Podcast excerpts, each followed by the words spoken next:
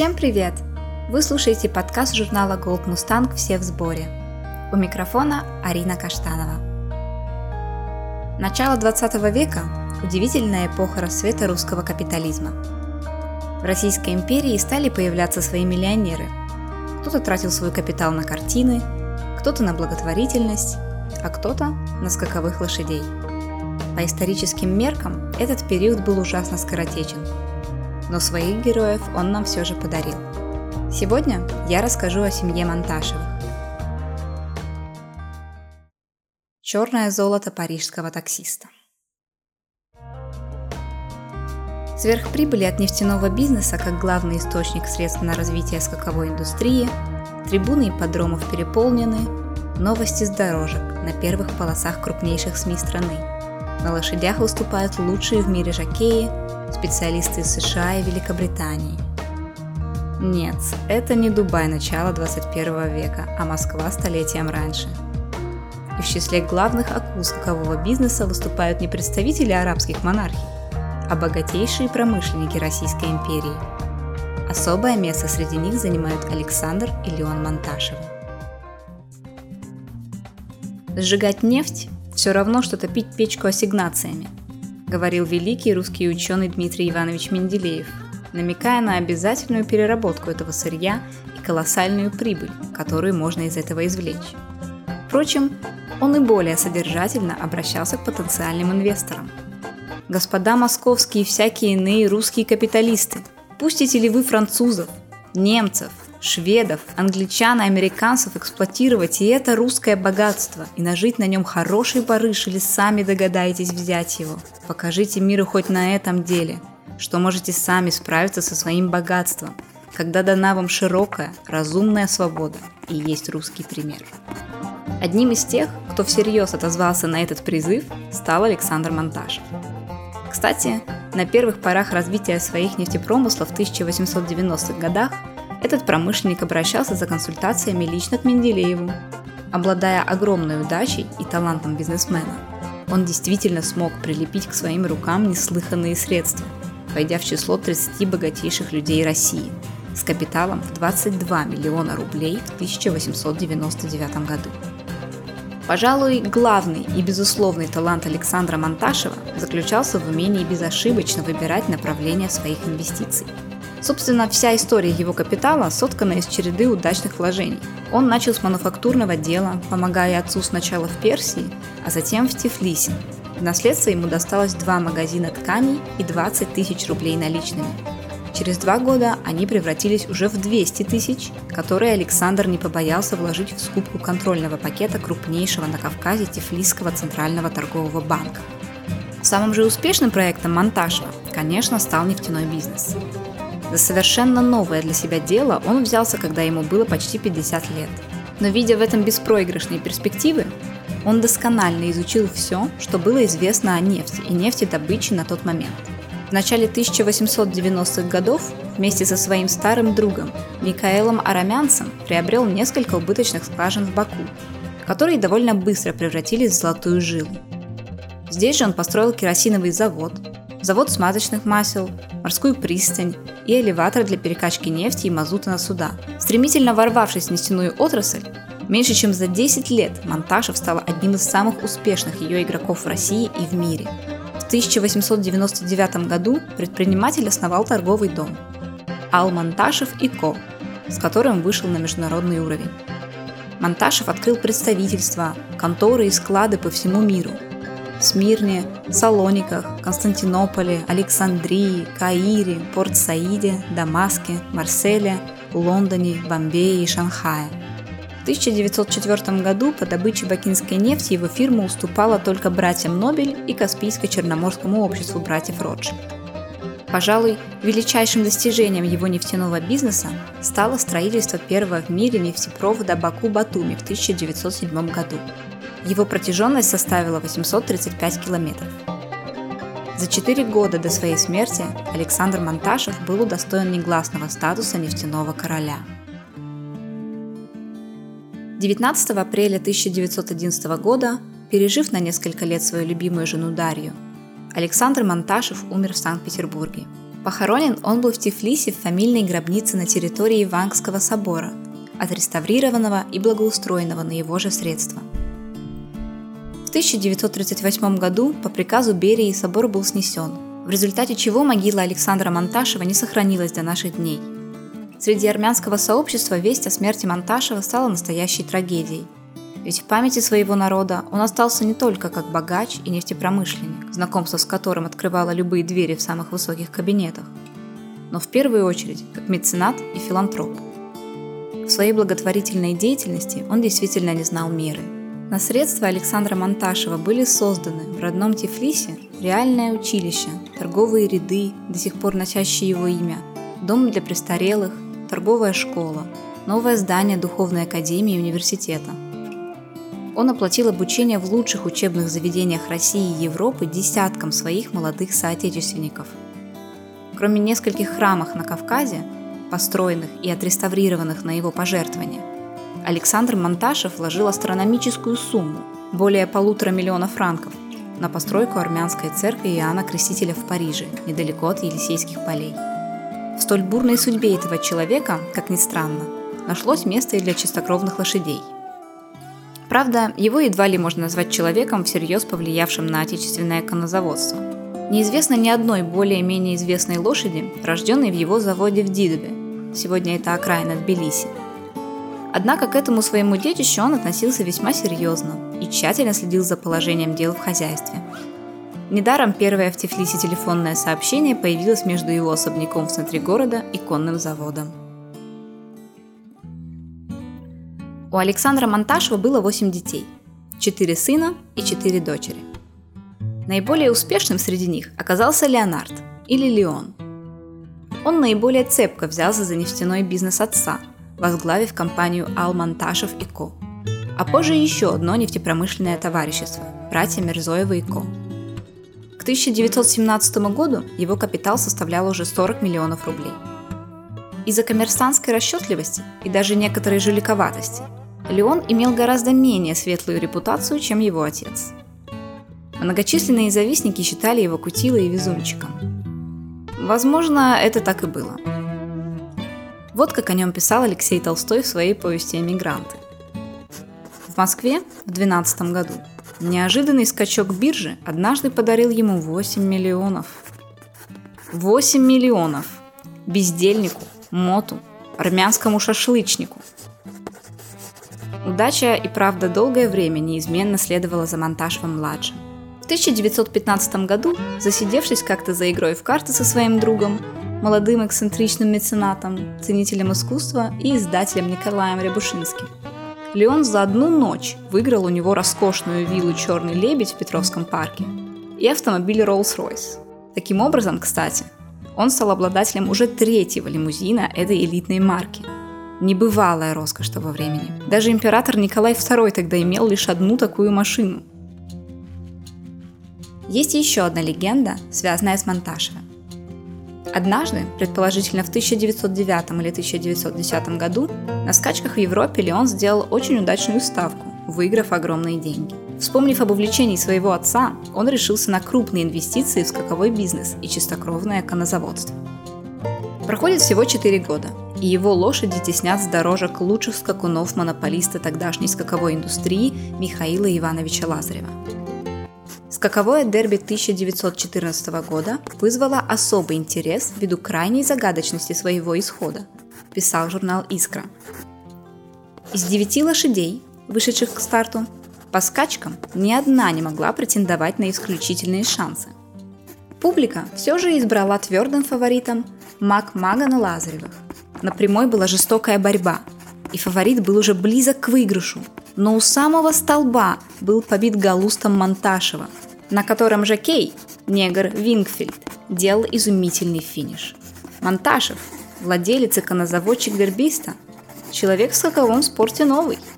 Всего лишь года четыре, как он держит конюшню, и не более двух лет, как он повел ее на широкую ногу, вложив за это время в призовую конюшню и в завод более миллиона – Победа Галуста, однако, блестящее доказательство того, что в деле спорта все зависит от счастья. Самом деле, коннозаводчик, покупавший за границей маток по 20-30 тысяч, Дерби выиграл на жеребенке, родившемся от матки, которую он сам продал за несколько сот рублей казачьему офицеру. И мать московского дербиста носит теперь своего хозяина по горным тропинкам Азербайджана. В этом отрывке был упомянут Жакей Вингфильд. Про него стоит сказать пару слов отдельно. Судьба Джеймса Вингфильда интересна не только в контексте биографии Леона Монташева и даже истории российских скачек в целом. Этот чернокожий парень, столь любимый российской подромной публикой сто лет назад, прожил долгую, трудную и чрезвычайно насыщенную жизнь. Он родился в 1882 году в Кентукки. Джеймс был 17-м ребенком в бедной семье и с раннего детства работал конюхом. 16 лет он начал карьеру жакея – в 1900 году он принял участие в дерби и финишировал третьим. Затем выиграл два дерби подряд в 1901 и 1902 годах. В 1903 году он остался вторым. В США Винфильд известен как последний афроамериканец-победитель дерби. В эпоху мощной расовой сегрегации белые жакеи развернули целую кампанию против засилия чернокожих на дорожках. Закончилось это тем, что афроамериканцев постепенно вытеснили с ипподромов – в это время в США приехал Михаил Лазарев. Конозаводчик предложил Винфильду выгодные условия в России, и тот согласился переехать в абсолютно незнакомую далекую страну. В феврале 1904 года Джеймс прибыл в Варшаву, где находились лошади Лазарева. Совершенно неизвестный жокей, здесь он блистательно выиграл дерби, после чего журналисты окрестили его «черным маэстро». Затем он продолжил успешно выступать в Москве. 1913 году в его услугах стал нуждаться Леон Монташев. Уже в 1914 году черный маэстро привел к победе в дерби Монташевского Галуста, о чем мы уже подробно рассказали ранее. Его карьера в России вообще складывалась очень удачно. Он дважды выиграл московское дерби, пять раз всероссийский ОКС и три раза всероссийское дерби. Неудивительно, что он стал самым высокооплачиваемым жакеем дореволюционной России – Зарабатывая в год около 100 тысяч долларов, Винфильд жил в национале с видом на Кремль и ел черную икру на завтрак. Винфильд бегло говорил по-русски и по-польски, общался с представителями знати и дворянства, был представлен императору Николаю II. Когда грянула революция, Джеймс принял участие в перегоне 200 скаковых лошадей из Одессы в Польшу, спасая их от реквизиции. Вполне возможно, что часть из них, если не все, принадлежали Леону Монташеву. Путешествие, длившееся 13 недель, привело их в Белград, а оттуда к северу через Румынию, Чехословакию в Варшаву. Вингфельд встретился с Монташевым и вновь вернулся на дорожку уже в Париже. Во Франции он выиграл большое количество скачек, включая приз президента республики, Гран-при в Давиле и, конечно, Гран-при Парижа на Монташевской Трансваале в 1924 году. Он закончил карьеру жокея в возрасте 50 лет – выиграв более 2600 скачек, и занялся тренерской работой. Накопленные деньги позволили ему построить собственный дом и конюшню для скаковых лошадей возле ипподрома Мезон Лафит, недалеко от Парижа. Джеймс Винфильд умер во Франции в возрасте 93 лет. Его близкие добились включения имени Винфильда в зал славы чистокровного коннозаводства, а в августе 2004 года в Национальный скаковой музей и зал славы в Саратога-Спрингс в Нью-Йорке – ну а мы возвращаемся к Леону Монташеву. Общее поголовье его чистокровных верховых лошадей насчитывало до 200 голов. После победы его галуста питомцы Монташева еще два года подряд становились дербистами. Грейбой в 1915 и Макбет в 1916 году. Кроме старого завода отца в Тифлисе, ему принадлежали конюшни на Кубани, впоследствии ставшие одним из отделений Восхода вплоть до 1957 года. В отличие от Александра Монташева, Леону не было поставлено ни одного памятника. Кроме того, сохранилось крайне мало его портретов. Главный памятник самому себе он поставил сам. Огромный ансамбль скаковых конюшен, расположенный вблизи московского ипподрома и сохранивший его имя до настоящего времени. Это были, пожалуй, самые роскошные помещения для содержания лошадей в Москве за всю историю. Строительство комплекса началось в 1914 году и было поручено архитектору и инженеру Аршаку Измирову и братьям Весниным, будущим классикам советской архитектуры. Выполненный в стилях венского барокко и неоклассицизма, Комплекс представлял типичную усадьбу с внутренним двором, обрамленным зданиями конюшен с башенками, которые в связке с флигелями, парадным домом, связными воротами и барским домом образовывали правильный прямоугольник. Над высокой аркой ворот появился гордый вензель L-M. Судя по площади территории ансамбля, можно предположить, что здесь вполне могли одновременно содержаться чуть ли не все его лошади. Строительство монташевских конюшен завершилось в 1916 году. То есть на то, чтобы насладиться своим творением, которым Леон Монтажев с присущей ему изысканностью украсил тогда еще пригород Москвы, у мецената оставался лишь год. В конце 1917 года он был вынужден покинуть страну. Нефтяной магнат, расточитель миллионов, липнувших к нему безо всякого, казалось, его стороны усилия, человек с неожиданными фантазиями, лошадник – Рослый красавец Леон Монташев находился в крайне жалком состоянии. Он занимал апартаменты в одном из самых дорогих отелей – Карлтон на Елисейских полях. И только это обстоятельство еще поддерживало его кредит в мелких учетных конторах, ресторанах, у портных. Но окружение кредиторов непреклонно сжималось, душило его ночными кошмарами. Он утратил ценнейший дар жизни – беспечность. Это еще один отрывок из упомянутой выше повести Толстого «Эмигранты». Впрочем, первые годы в эмиграции были не такими уж тяжелыми для Монташева в материальном отношении. Благодаря своим поразительным способностям к проведению самых авантюрных финансовых операций, он умудрился продать англо-голландскому тресту Royal Dutch Shell право на использование в течение 10 лет своих бакинских нефтяных промыслов, национализированных советским правительством. Сделка стоила 19 миллионов франков. Впрочем, когда стало ясно, что спекулянт фактически продавал воздух, договор был аннулирован, и никаких денег Монташев не получил.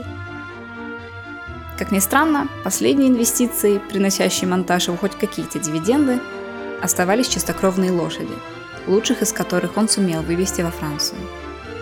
Здесь, в городке Арбек в Нижней Нормандии, он основал небольшой конный завод, который сохранился до наших дней и носит название Ага де Про – Скорее всего, именно здесь в 1921 году и родилась самая знаменитая лошадь Монташева – Трансвааль.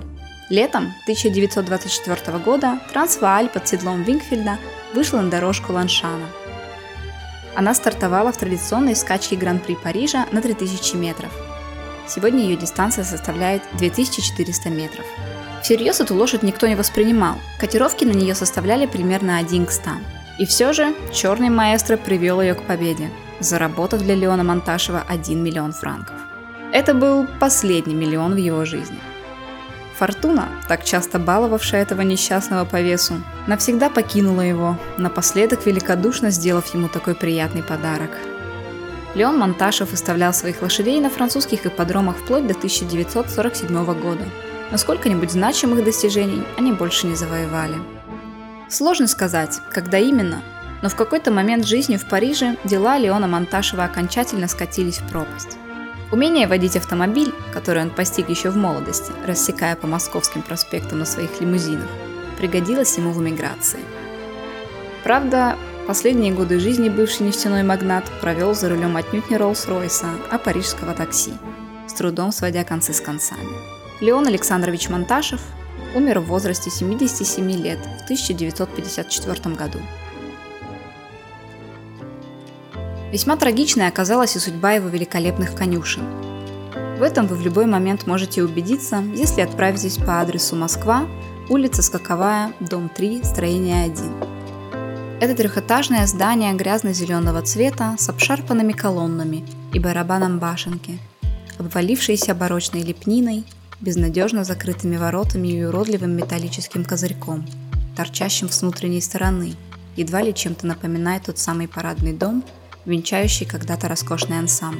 Несмотря на статус объекта культурного наследия федерального значения, здание с каждым годом рассыпается на глазах. Первое время после революции здесь, видимо, действительно функционировали конюшни, но после застройки бывшего скакового ипподрома они потеряли свое значение – в 1930-х годах здесь расположился гараж МОЗ Коммунхоза. С тех пор автомобили окончательно вытеснили отсюда лошадей. Конюшни и боковые флигели со временем снесли, а рядом с бывшим парадным домом сегодня работает автомойка.